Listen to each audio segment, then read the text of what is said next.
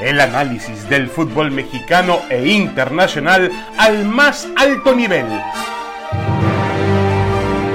Aquí inicia Fútbol de Altura.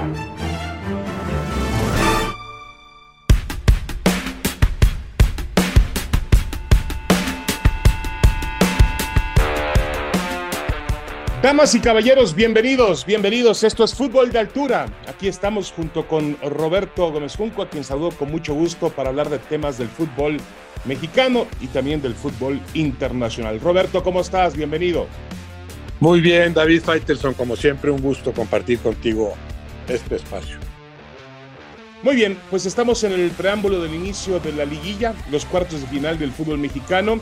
Y bueno, antes de comenzar, queremos eh, anunciarles e invitarles a seguir el inicio de esta competencia por el título del fútbol mexicano desde el estadio Alfonso Lastras este miércoles a partir de las 9.10 de la noche por ESPN y Star Plus, el partido de ida entre el conjunto del Atlético de San Luis Potosí frente a las Águilas del América. San Luis América, 9.10 de la noche este miércoles por ESPN y Star Plus en exclusiva. Los invitamos a seguir este partido, la transmisión y por supuesto después a quedarse con nosotros en Fútbol Picante.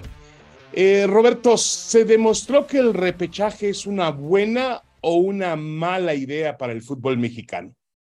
Yo, creo, David, que, no hay cómo demostrar que es buena idea, ¿no? Es, una pésima idea, es, es una eh, flagrante promoción de la mediocridad pero también se demostró el atractivo de estos partidos únicos, ¿no? E, eso, ese esquema sí habría que contemplarlo. Yo reduciría, por supuesto, la cantidad de clasificados, pero tú imagínate, no lo van a hacer nunca los dirigentes porque es prescindir de, partidos de liguilla con todo lo que eso implica en cuanto a taquillas y televisión. Pero tú imagínate que, pensaran en algo como, como unos cuartos de final, o sea, que clasificaran ocho como sucedía antes, ¿no? Ocho de dieciocho más que suficiente, ¿no? No te voy a permitir que abajo de la mitad, como lugar 12 o lugar 13, pues te metas para seguir compitiendo por el título cuando no, no te ubicaste ni siquiera en la mitad de arriba durante 17 jornadas, ¿no? Entonces, pero imagínate que clasificaran ocho y que esos ocho directamente jugaran los cuartos de final a un solo partido en la cancha del que quedó mejor ubicado. Por supuesto que, que se confirma con esto, estos partidos que vimos el, el atractivo de ese de ese mecanismo, ¿no? A un solo partido me la juego y como tú quedaste mejor ubicado, lo juego en tu cancha. Yo no sé si, eh, en, mi caso, tal vez yo le añadiría tiempos extra, o sea, directamente a los penales sí puede fomentar el jugar por el empate, aunque no lo vimos ¿eh? en, estas, en estas series. El Atlas no, no, no salió en pos del empate al Azteca, al, al minuto y diez segundos ya iba ganando, ¿no? no podemos decir que el San Luis salió al empate si empató cuatro veces o, el empate fue a cuatro goles, ¿no? Ya no digamos, eh, digo lo del Santos, ¿no? En Pachuca, el, Santos en Pachuca, sí, y, ya no digamos el, San Luis con su, con su eh, maravillosa actuación en, León, ¿no? ¿no? No jugó a empatar, pero tal vez yo pensaría en eso, en, una especie de alargue, pero claro que es, que es muy atractivo ese, ese enfrentamiento a un solo partido y podrían contemplarlo eh, en, otros casos, ¿no? En otras circunstancias, yo sí desaparecería el repechaje, aunque también entiendo que los dirigentes pueden estar pensando ahorita qué sorprendentes fueron estos partidos y hay que seguirle con esto de, que se metan 12 o en este caso hasta 13, ¿no? Sí, o, quizá también, Roberto, lo que podrían estar em, diciendo es vamos a, a calmar las cosas, pues vamos a anunciarles con bombos y platillos que desaparece el repechaje y es el único cambio que hacemos en la liga, cuando también la liga necesita otros cambios, ¿eh? es decir, ya necesitamos, que no va a ocurrir ahora en, en mayo, no va a ocurrir para la próxima temporada, porque parece ser imposible, pero necesitamos una fecha ya firmada por los dueños de clubes de cuándo va a volver el ascenso y el descenso. Em, se requiere analizar más el tema de los jugadores extranjeros en la cancha, el tema de la multipropiedad, que tampoco nos digan, Roberto, que quitando el repechaje ya lo resuelven todo, ¿no? Ah, claro, claro, y, por supuesto son capaces, ¿no? Algo van a modificar, porque no van a caer en el descaro de decir estamos perfectos y así le seguimos con todo tal y como está, no, para nada. Pero sí, coincido contigo, obviamente sería insuficiente que su gran medida, que su gran cambio, su gran modificación fuera desaparece el repechaje. Y hay mucha gente que dice, bueno, así se juega el fútbol mexicano, porque de pronto aparecen equipos como San Luis y como Santos, que la verdad tuvieron un torneo muy pobre, muy pobre como para meterse entre los ocho mejores y calificaron desde el puesto 12 y 13 de la competencia. Lo del Santos es realmente increíble, ¿no? Eh, un equipo que ganó cinco partidos. Bueno, los dos ganaron cinco partidos, San Luis y Santos, y los dos se quedaron a 21 puntos de Rayados de Monterrey. En un torneo corto, 21 puntos de Rayados de Monterrey, pues significa que jugaste casi, casi en la liga de expansión.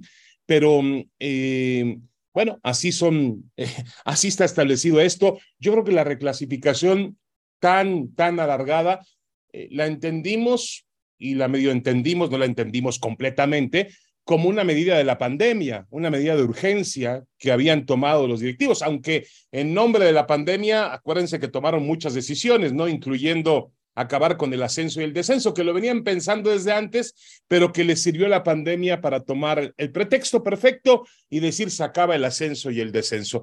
Pero sí, yo también creo que lo que hay que buscar es un sistema de competencia que no fomente la mediocridad y que, como dice Roberto, fomente la excelencia así como eh, el tema a mí me gustó mucho porque dentro de esta pandemia, por ejemplo, hubo una decisión, la de los cuatro equipos que califican directo a liguilla. Me parece un premio muy bueno, Roberto. Claro, claro, ese aliciente ya era muy claro, ¿no? Y, se veía la intención eh, de, varios equipos de si quiero estar entre esos cuatro, quiero instalarme directamente en los cuartos, sabiendo que además voy a cerrar como local, todo, toda la ventaja, las ventajas que eso implica. Ahora, hay equipos que siempre le van a tirar al título. El América históricamente, los equipos regiomontanos desde hace 20 años que modificaron radicalmente las cosas, son permanentemente protagonistas. Casi siempre el Toluca, casi siempre Pachuca y León, casi siempre Cruz Azul, aunque con, una alarmante mayoría de intentos fallidos, ¿no? Eh, a veces el Santos Laguna, dices, ahora sí me armo para pelear por el título. Hay, unos que sí, le, que sí le tiran siempre a lo de arriba pero hay otros que no, hay otros que dicen, con que yo me meta una liguilla, ya salvé el campeonato. Entonces, a esos les permites, así les fomentas la mediocridad. Tú no te armes a tope, tú no te armes para competir con los mejores, ármate para más o menos irla llevando y te metes a la, a la liguilla y sigues compitiendo, ¿no? Entonces, eso claro que va en detrimento de la calidad de los equipos. Hay equipos que de antemano ya ellos mismos se limitan por cuestiones de presupuesto, y, de, pretensiones lo, y lo que tú quieras, ¿no? Ahora, otra cosa que se confirmó, David, y eso sí me gusta, siempre eh, me ha gustado en el fútbol mexicano, es el equilibrio de fuerzas. Tú, tú, imagínate esto mismo en otras ligas, pues no sucedería que tal equipo fue de visitante y le ganó al Real Madrid en el Bernabéu o al Barça en su cancha y, y, lo eliminó en una instancia de repechaje. Sería rarísimo, ¿no? Ahí, bueno, y sobre todo en partidos cruciales, se confirma la distancia que hay entre los equipos. Eso me gustó aquí, claro que se confirmó que cualquiera le gana a cualquiera en cualquier momento y en cualquier cancha. No, no, no, no, no, no por eso vamos a decir que en este momento los ocho que están en los cuartos tienen las mismas probabilidades de ser campeones, para nada, para nada, no inicias de cero hay una inercia de, jugar bien al fútbol y en ese sentido, claro que Monterrey y América lucen como principales favoritos, pero no puedes descartar ni siquiera al Santos Laguna eliminando al, al, Monterrey o al San Luis eliminando al América, que sería lo más sorpresivo de todo, ¿no? Sí, yo, yo insisto mucho en San Luis y Santos porque realmente pues provocaron las grandes sorpresas de, de la reclasificación, ¿no? Ganar el San Luis ganar el León y ganar de manera contundente. Ganó bien el San Luis, nadie le regaló absolutamente nada, ni ganó por un tema de una polémica arbitral, nada. Fue y le ganó al León, que es el finalista de la CONCACAF. Y eh, el Santos, pues un partido un tanto extraño, sí, plagado de errores, con el portero Ustari del Pachuca en una mala tarde. Eh, y realmente Santos eh, aprovechó para meterse también eh, de manera agónica a esta, a esta liguilla.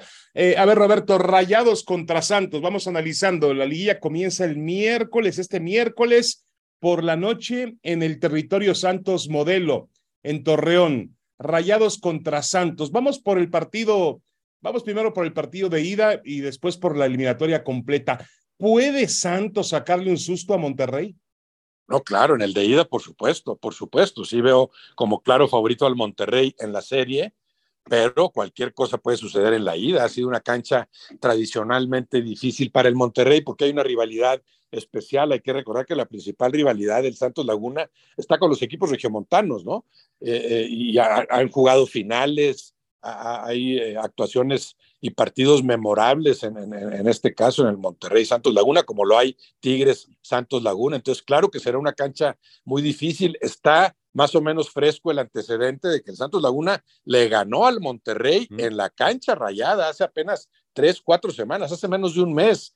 E, era un partido que yo creo que en ese momento el Santos Laguna ya tenía previsto ahí darle las gracias a Fentanes. Pierdes con el Monterrey, que es lo normal, y quedas fuera. Y los últimos tres, las últimas tres jornadas, ya me traigo a repeto que lo tenían ya contemplado, ¿no? Le ganan al Monterrey, eh, con todo merecimiento, pero sorpresivamente, y, entonces postergan esa, esa decisión que se da ya para la, para la última jornada, ¿no? Pero eso te demuestra que el Santos Laguna, claro que puede competir. Hay mucha diferencia de planteles, eh, está la, inobjetable campaña del Monterrey de Bucetich, Bucetich que confirma su enorme capacidad como técnico, le saca provecho a un plantel que no había sido aprovechado en torneos anteriores, tal vez el plantel más poderoso actualmente en el fútbol mexicano, un equipo consistente, demoledor, pragmático, pero para nada puedes descartar al Santos Laguna, mucho menos en el partido de ida. Y la motivación que tiene Santos después de haber accedido a la mm, a, los cuartos de final como lo hizo en Pachuca de forma agónica, empatando al minuto 93, 94 y luego definiendo eh, por penaltis y eliminando al actual campeón del fútbol mexicano, al Pachuca, hay que recordar eso. Ahora yo creo que eh, obviamente eh, para mí el gran, gran súper favorito es el Monterrey. la temporada que hizo fue una temporada deslumbrante, impresionante eh, creo que Bucetich llegó a, poner este equipo en un nivel que no veíamos quizá, Roberto, desde que, desde los propios días de Bucetich, ¿no? Con, con aquel equipo de, Monterrey que, que, que, arrasaba y que marcó una época. Yo creo que ese Monterrey alcanzó ese nivel y también hay que entender que eh, si vamos a, a los números, Bucetich es un entrenador con, con muchísima experiencia y bueno, la, aquí el reto será tratar de mantener a Rayados en el mismo nivel competitivo que lo tuvo dentro de la, eh, del torneo regular. Em, San Luis contra el América, Roberto, ¿te parece San Luis contra América, América contra San Luis? ¿Te parece más, menos o igual en cuanto a distancia con el Monterrey Santos? Eh, yo aquí veo más distancia en el América San Luis por cuestión de, de, estilos, de rivalidades, porque esa rivalidad Monterrey-Santos, pues sí puede pesar en un partido como este, empareja las cosas, ¿no? Una rivalidad como sucede, por ejemplo, en, en los clásicos, ¿no? En, un clásico tapatío, en un América Chivas, pues pasa cualquier cosa Ah, muchas veces independientemente del estado futbolístico de cada equipo, ¿no? Entonces, e, e, esas rivalidades emparejan las cosas, algo de eso se emparejará en el caso de, Monterrey Santos. En el caso de, San Luis América, pues no, ¿cuál rivalidad? ¿Cuál? La, cancha del San Luis me vas a decir que le va a pesar más a la América que otras canchas, para nada, yo no sé cuántos americanistas vayan de hecho a ese, a ese estadio, entonces yo ahí veo al América eh, con, mayor margen de favoritismo, ¿no? Eh, que, lo del Monterrey con el Santos Laguna. O sea, yo en, este, en esta serie, obviamente tampoco puedes descartar al San Luis, que viene de ofrecer una magnífica actuación convincente en León, no nada más me defiendo bien, sino que te hago daño al desdoblarme, ¿verdad? Está funcionando cada vez mejor eh, ese ataque con Vitiño por un lado y Murillo por el otro, ¿no? En este caso con Bonatín en el eje del ataque y atrásito de ellos Villalpando abasteciéndolos. Es, un equipo cada vez más compacto, más sólido, pero pues muy lejos del fútbol que puede desplegar y que suele desplegar el, América en partidos cruciales. Hablamos de diferencia de planteles. Yo en este caso veo al América como favorito desde la ida. Sí, sí, de acuerdo. Eh, me parece que hay una, una cuestión de, tamaño de equipo, de forma de jugar, que va a ser muy complicada para el equipo de San Luis, pero bueno, eh, obviamente eh, vamos a ir a ese cliché, a esa famosa frase, Roberto, que no sé si es tan válida en el mundo del deporte o no, que, que tiene mucho que ganar y poco que perder, pero el San Luis se ha metido en una instancia donde nadie pensaba que podía llegar y bueno, ahora le tocó el peor rival que pueda tocarle a un equipo en una liguilla, una América que ha jugado bien en, términos generales en el campeonato, que tiene un gran plantel. Em, yo no sé si esa América bajó un poco las condiciones en la última parte del torneo. Hay que recordar aquel empate con los Pumas en el Estadio Azteca en la penúltima fecha. Y en la última fecha, Roberto, fueron a, a la frontera Ciudad Juárez y ganaron con una gran, gran actuación de Malagón, Luis Malagón, el portero. Quizá bajó un poco de en condiciones. Yo espero, por el bien del espectáculo, que Fernando Ortiz tenga la América en el sitio más elevado para jugar estas finales. Y yo creo que el jugador de la América lo entiende perfectamente bien. Desde el mensaje mismo de decirles, la directiva decirles, señores, no hemos renovado al entrenador, a pesar de que hizo un gran torneo, no lo hemos renovado porque queremos el título. Eh, yo escuchaba el otro día a este chico Fidalgo, el español, que es un muy buen futbolista, y decía, entendemos que en el América, cuando no ganas un campeonato, no ganas nada. Es decir, puedes hacer un gran torneo, pero si no, lo, no le das esa condición de ser campeón, eh, será tiempo desperdiciado, decía Fidalgo. Yo creo que el, el, América está mentalizado en eso y bueno, esperemos que esté al, al nivel. Hay que recordar que en las últimas liguillas también el América ha dejado mucho que desear, Roberto. Sí, sí, sí, y lo sabe Fernando Ortiz. Es cierto, no cierra en, en, su nivel óptimo, sí deja dudas con sus dos o tres últimas actuaciones. Los Pumas le compitieron muy bien al América y después resulta pues que algo había dejado de hacer el América porque los Pumas fueron despedazados por el Monterrey, ¿no? En, la, en la última eh, jornada, sí, no, no cerró en condiciones óptimas el América. Creo que nunca alcanzó en este torneo el nivel del anterior. A mí el América del anterior torneo es uno de los equipos que más me ha gustado en el fútbol mexicano en mucho tiempo, sí le faltó coronarlo en la liguilla, juegas media hora más en Toluca y con eso tienes para quedar fuera, ¿no? Eso yo creo que lo aprendió Fernando Ortiz, la importancia de rendir arriba de tu nivel promedio en los partidos cruciales, ¿no? Y por otro lado, como bien dices, al, al, San Luis le tocó el peor rival posible. Pues sí, peor rival posible en cuanto a las probabilidades que tengas de avanzar, tus probabilidades de éxito. Pero por otro lado, el mejor rival posible, ¿no? Qué atractivo ese partido que, no vislumbraba el San Luis hace, hace un mes, ¿no? Ese partido que veremos por, por ESPN, por Star Plus, el, mañana miércoles a las 9, 10 de la noche. Y, imagínate el ambiente, la fiesta que vivirá el Alfonso Lastras, que no está muy acostumbrados, muy acostumbrado a partidos de, de, ese tamaño, ¿no? Con lo que el América implica, con el poder de convocatoria del América, que se manifiesta sobre todo jugando como visitante. Y el jueves tenemos, me parece a mí, dos eliminatorias muy cerradas en cuartos de final, realmente las más cerradas. El Atlas Chivas es, no se puede pronosticar. El Atlas ha cerrado muy bien el campeonato. El Guadalajara tuvo un torneo prácticamente impecable. Y el Tigres Toluca, eh, Roberto, por más que el Toluca, correcto, va a, cerrar, va a cerrar en la bombonera, va a aprovechar su mejor condición en la tabla para decir cerramos a las 12 del día en mi horario eh, Tigres tiene un mayor ajetreo, viene recientemente de jugar eh, la Liga de Campeones de CONCACAF, donde fue eliminado en semifinales por León, eh, y no es el Tigres que realmente pues esperábamos desde inicio de temporada. Es más, está utilizando su tercer entrenador para llegar a, las, a la liguilla.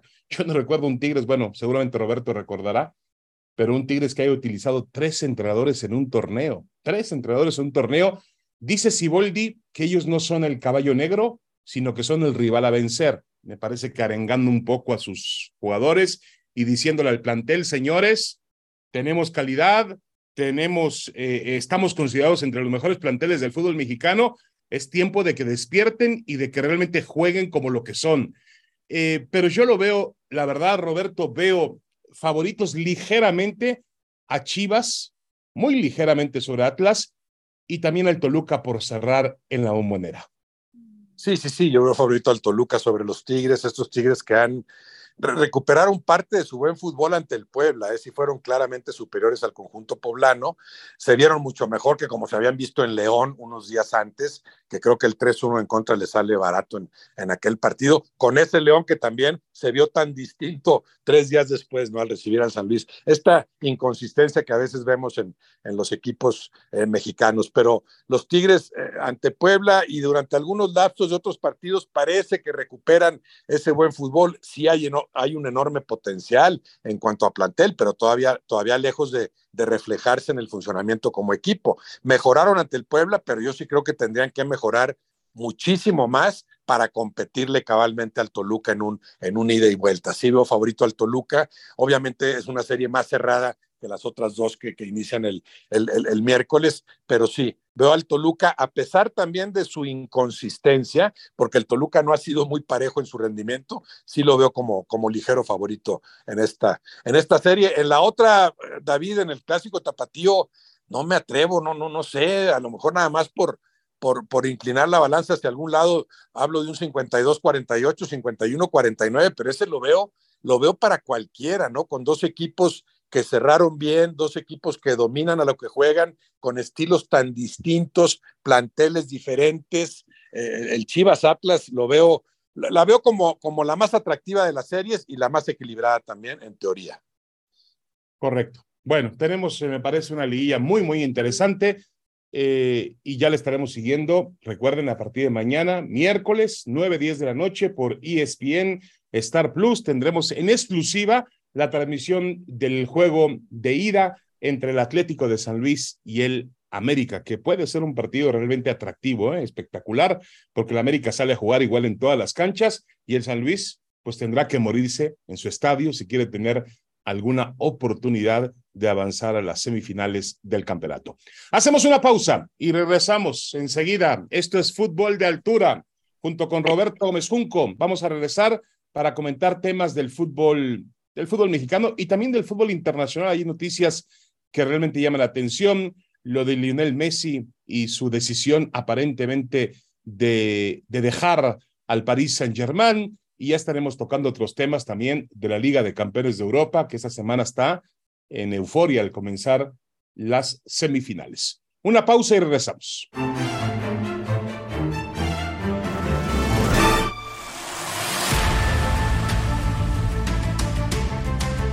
Damas y caballeros, regresamos, regresamos. Esto es Fútbol de Altura, el podcast de ESPN en compañía de Roberto Gómez Junco. Queremos invitarlos para que eh, siga la transmisión del inicio de los cuartos de final del fútbol mexicano. Tendremos en exclusiva a través de ESPN y Star Plus el Atlético de San Luis contra el América este miércoles a partir de las 9.10 de la noche. 9.10 de la noche en ESPN Star Plus en exclusiva el Atlético San Luis contra el América. Bueno, vamos a hablar un poco del tema de los eh, de los eh, de Lionel Messi, pero antes me gustaría tocar un tema, Roberto, contigo de los de los mexicanos en Europa eh, que han hecho o quién ha hecho la mejor temporada. Obviamente hay que tomar en cuenta lo que ha hecho Irving Lozano, que logra el campeonato la semana pasada de forma espectacular, sí, por los festejos, por lo que significa para un equipo como el Nápoles ganar la Serie A de Italia el Chucky tiene una participación importante, yo no diría protagónica, pero sí importante en, esa consecución del campeonato. Y obviamente el otro es Santi Jiménez, que no se cansa de hacer goles en su primera temporada en el fútbol de los Países Bajos con, con, el, con el Feyenoord. Eh, a ver, Roberto, también me parece que una de las grandes preguntas que hay con respecto al jugador mexicano es que si es capaz de jugar en clase A. ¿A qué me refiero a clase A? Pues a donde llegaron Hugo Sánchez, Rafa Márquez y el propio Javier Chicharito Hernández, equipos de vanguardia en el fútbol europeo. También hay que agregar a esta conversación el hecho de que Orbelín Pineda está a punto de ganar la Superliga griega con el AEK, que dije Matías Almeida, tienen una ventaja sobre el Panathinaikos y eso obviamente pues significa otro mexicano triunfador en temporadas europeas de diferente nivel, estamos de acuerdo. Pero a lo que voy, ¿Por qué le cuesta tanto trabajo, Roberto, al futbolista mexicano llegar a la clase A? Eh, bueno, eh, muchas veces porque no se van en el momento adecuado, hay, que elevar el propio nivel, claro, después cotizarse a tal grado de que tengas opciones que te pidan técnicos de los grandes equipos de las grandes ligas, muchos por el afán, en el afán de irse a Europa como sea, no se van en las circunstancias propicias, ¿no? Eh, en ese sentido, eh, los, que, los que han pasado por la liga holandesa creo que han recorrido un camino más terso, ¿no? Y ahí está el caso de, de Lozano. Yo, yo sí veo a, lo, de, lo de Irving Lozano y lo de Santi Jiménez como lo más destacado, obviamente, en la actualidad. El caso de Santi Jiménez porque es la gran revelación, Sabíamos que ya era un gran jugador, pero no que tuviera estos alcances. Su crecimiento ha sido exorbitante, maravilloso. Tiene mucho mérito lo que ha hecho en Holanda, pero claro, no es la liga italiana. Lo de, lo de Irving Lozano es la consolidación de un futbolista que se ha metido en la competencia, que pasó por Holanda, que, que ha triunfado en distintos equipos y se metió en la durísima competencia interna en el Napoli. Hay que recordar aquellos asiagos tiempos de, Lozano con Gatuso en el Napoli, ¿no? Y cómo supo, supo entender las cosas, supo meterse a la competencia. En ese sentido tiene mucho mérito lo que ha logrado Irving Lozano en este momento, por mucho el, el, futbolista mexicano mejor posicionado, ¿no? En el escaparate mundial. Él llega a un Napoli que no era lo que ahora es, no era un no era un equipo que pensaras que aspiraba al título y vuelve a ser campeón apenas, imagínate, por tercera vez en, en su historia. Entonces, ahí ya estás hablando de un jugador que sí está posicionado en un equipo de élite. Yo, yo de, hecho esperaba mucho más del Napoli en la Champions League, ¿no? Increíblemente lo elimina el, el, el Milan, al que, al que el Napoli en la liga lo había superado por mucho en cuanto a puntuación, aunque acababa de perder también en la liga con ese equipo, el, el, milanés, ¿no? Entonces, sí, sí tiene mucho mérito lo, lo, de Lozano. Para conseguir eso, bueno, tienen que irse más jugadores en mejores condiciones, en condiciones propicias, y volvemos siempre a eso, David, ¿no? Está el problema de, de cómo se cotiza el futbolista mexicano. Ahorita Alexis Vega, eh, Luis Chávez, por hablar de, de candidatos evidentes a jugar en Europa, pues no hay un equipo en Europa que pague por ellos ni siquiera la mitad de lo que pagarían algunos equipos mexicanos por llevárselos. Sí, de acuerdo. Y, yo también creo que, eh, Roberto, hay que ir al fondo en el tema de la, pues de la producción de jugadores. Se envían jugadores a Europa, como tú bien dices, pero no en la cantidad, y yo también diría en la calidad. Algo, algo, algo estamos haciendo mal en la formación del futbolista en, desde el momento en que llega al club, porque el club es el que primero lo recibe, los capta.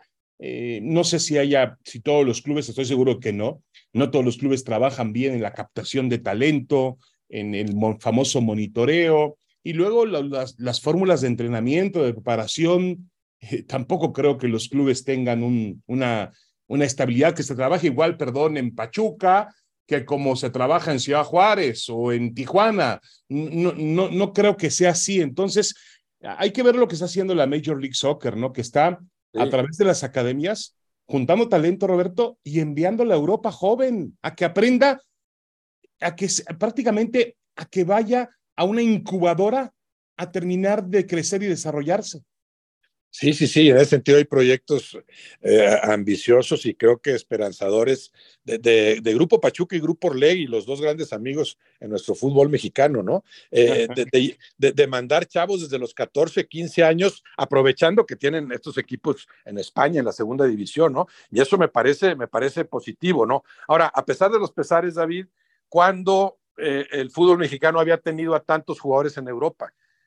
porque a veces decimos, fue Hugo y fue Rafael Márquez y Luis García y, triunfaron y Cuauhtémoc tuvo un buen año allá y fue, me acuerdo de Luis Flores, como si todos hubieran ido juntos, ¿no? Yo, yo, yo, yo creo que en este momento es cuando más jugadores mexicanos han estado en Europa. No sé si haya 10, 12, 14, no lo sé, pero sigue siendo insuficiente y pones muy buen ejemplo con la MLS. E, e, ese es el primer paso no debe haber 10 mexicanos en Europa, debe haber 50. Y ya, claro, aumentando la cantidad, esperarás también que, que, que, los jugadores de más calidad sobresalgan y se vayan posicionando en, en, los grandes equipos de las mejores ligas, lo que sí han hecho los, los estadounidenses o hasta los canadienses, ¿no? Bueno, pues Davis sigue estando mejor posicionado que, que, Lozano incluso, ya no digamos Pulisic, o sea, jugadores, jugadores que, eh, como incrementas la cantidad, algunos, los mejores de esa pirámide, se van posicionando en los mejores equipos. Sí creo que eso, de eso tienen conciencia, por lo menos algunos dirigentes mexicanos, y en ese sentido sí espero yo una mejoría, sí espero ver pronto, ver en unos años a más jugadores mexicanos compitiendo en las grandes ligas. Una de las asignaturas pendientes que tiene el, el fútbol mexicano y que es muy importante, lo han dicho uno y otro entrenador, cuando llega el Mundial, y enfrentas a una selección que está plagada de jugadores que actúan en las mejores ligas del mundo. Y no solamente en ligas europeas, en equipos, insisto, en ligas, equipos y ligas clase A, pues obviamente te llevan una, una buena ventaja y le es complicado a una selección mexicana poder, poder competir. Bueno, ahí está el tema. Eh, finalmente es lo que tenemos y lo que tenemos hay que aplaudirlo. Me parece que tanto el Chucky Lozano como Santi Jiménez, como Orbelín Pineda, eh, ya la carrera de Andrés Guardado obviamente está en la parte final. Ha sido una carrera maravillosa, larga en el fútbol eh, europeo, no en equipos de clase A, sí en ligas de clase A, pero ya la carrera de Guardado me parece que está justamente en la, en la parte en la parte final. Eh, Roberto, hablemos un poco de Lionel Messi, el tema de Messi que se está volviendo toda una otra novela. Con Messi han existido muchas novelas. Me acuerdo aquella cuando salió del Barcelona, que si se iba, que si no se iba, que si había una oferta, que si eh, dejaba a los amigos, que eh, se, hizo todo un culebrón alrededor de Messi y ahora está volviendo el tema porque el padre de Messi ha salido en las últimas horas a decir que no hay arreglo con ningún equipo ya algunos lo han puesto en el Barcelona, otros lo ponen en el fútbol de Arabia Saudita, donde aparentemente, porque tampoco podemos eh, constatarlo, aparentemente hay una oferta descomunal de 400 millones de euros por temporada. A mí me parece inaudito, yo no sé dónde sacan dinero los árabes para tirarlo, pero yo creo que si tú inviertes 400 millones en Messi, pues en el fútbol árabe difícilmente los vas a recuperar, pero bueno, no es mi dinero. Em, ahora, eh, Roberto, cuál sería el mejor final, porque ya este debe ser el final de la carrera de Messi. Estamos hablando del final cuando ganó el Campeonato Mundial con la selección argentina. Ayer recibió el premio Lauros de la Academia Lauros eh, como el mejor deportista del año, un premio muy prestigioso en, Europa y en el mundo. Eh, estamos viendo un Messi que al final de su carrera incluso sigue recogiendo trofeos y logros. No, y sigue jugando como, como nadie juega, ¿no? O sea, seguimos viendo las grandes jugadas de Messi, se ha convertido más en pasador que en goleador. Es increíble que haya competido a los niveles que compite como goleador cuando es un jugador en, el completo sentido de la palabra, ¿no? Es un armador de juego extraordinario. Claro, ya no está en su apogeo, ya no tiene ni la velocidad ni la fuerza, pero sigue teniendo esa habilidad y ese talento que le permite sobresalir. Yo lo veo todavía con dos años muy buenos en la alta competencia. Le urge salir de, de, París y, de la liga francesa, sí, le urge, le urge ya, te irás de París diciendo, bueno, aquí nada más gané la liga, fueron fracasos una y otra vez en, en, las Champions cuando parecía que sí daba para más, un plantel muy poderoso, eh, no ha sido muy bien tratado, bueno, ahora acaba de disculparse con esto de que se fue a Arabia o no se fue, el castigo que recibió, etcétera, ¿no? Pero, pero es evidente que le urge irse de ese equipo. Ahora, ¿qué sería lo ideal? Yo pensando en la trayectoria de Messi, incomparable, creo que nadie, nadie en la historia del fútbol, del mundial ha tenido una trayectoria tan sólida, tan consistente, de tantos logros, tantos triunfos, tantos títulos, ¿no? En la, en la alta competencia. Bueno, lo ideal para cerrar esa trayectoria para mí sería o regresas con Guardiola, en este caso imagínate regresar y jugar en la Premier League con el City, o regresas a Barcelona, el, equipo en el que escribiste tus, tus mejores páginas. Esto sería lo ideal. A, mí, claro que, que, piensan ellos también en lo económico, pero a mí sí me parecería lamentable que en aras de muchísimo dinero, que sí lo entiendo también, eh, dijeran, me voy, me voy a, a, Arabia o me voy a la MLS. También entendería que Messi puede decir, ya, ya me cansé de, del nivel de exigencia tan alto, de, competir a esos niveles y quiero ya nada más disfrutar un poco más del juego y eso lo haría, claro, jugando en la MLS o jugando en Arabia o jugando en China, ¿no? Pero pensando en la trayectoria que has, que has escrito, que has dibujado como nadie más para incrementarla, para enriquecerla. A mí me encantaría ver el cierre de Messi o, en un equipo como el City con Guardiola o, por supuesto, en el Barça. Sí, yo creo, eh, me parece que, que eh, irse a una de estas ligas exóticas sería prácticamente retirarse, ¿no? Y vemos lo que le está pasando a Cristiano. Cristiano ha desaparecido, obviamente, del mapa y de la, de la, mm, de, la conversación de los grandes futbolistas del mundo al momento que aceptó una oferta para ir a jugar al fútbol de Arabia Saudita. Lo mismo pasa con irse a la MLS. Son ligas exóticas. Yo, a mí sí me gustaría, como Roberto, que él terminara en el máximo nivel. Si le queda una temporada más, que la termine en el Barça. Eh, digo, ya estoy diciendo hasta tonterías, pero bueno, supongo que Messi tiene su futuro económico resuelto y el de sus siguientes tres o cuatro generaciones, pero hasta podría darle un año gratis al Barça y decirle, me retiro en el Barça. Yo sé que nadie trabaja gratis, no estoy proponiendo eso, pero cuando ganaste tanto dinero y bueno, puedes, tienes la opción de retirarte en lo más alto y con el equipo que te formó y donde lograste los, los mejores resultados, pues sería un prácticamente un cuento de hadas. Yo espero que Messi, y estoy seguro que lo hará porque es un tipo inteligente, ya ganó todo lo que podía ganar, no tiene nada que demostrarle a nadie absolutamente, pero sería muy interesante que él y su padre y su familia prepararan lo mejor posible el final. Es decir, que realmente alistaran un final eh, que fuese de acuerdo a lo que ha sido su trayectoria dentro del fútbol. Ojalá que así sea.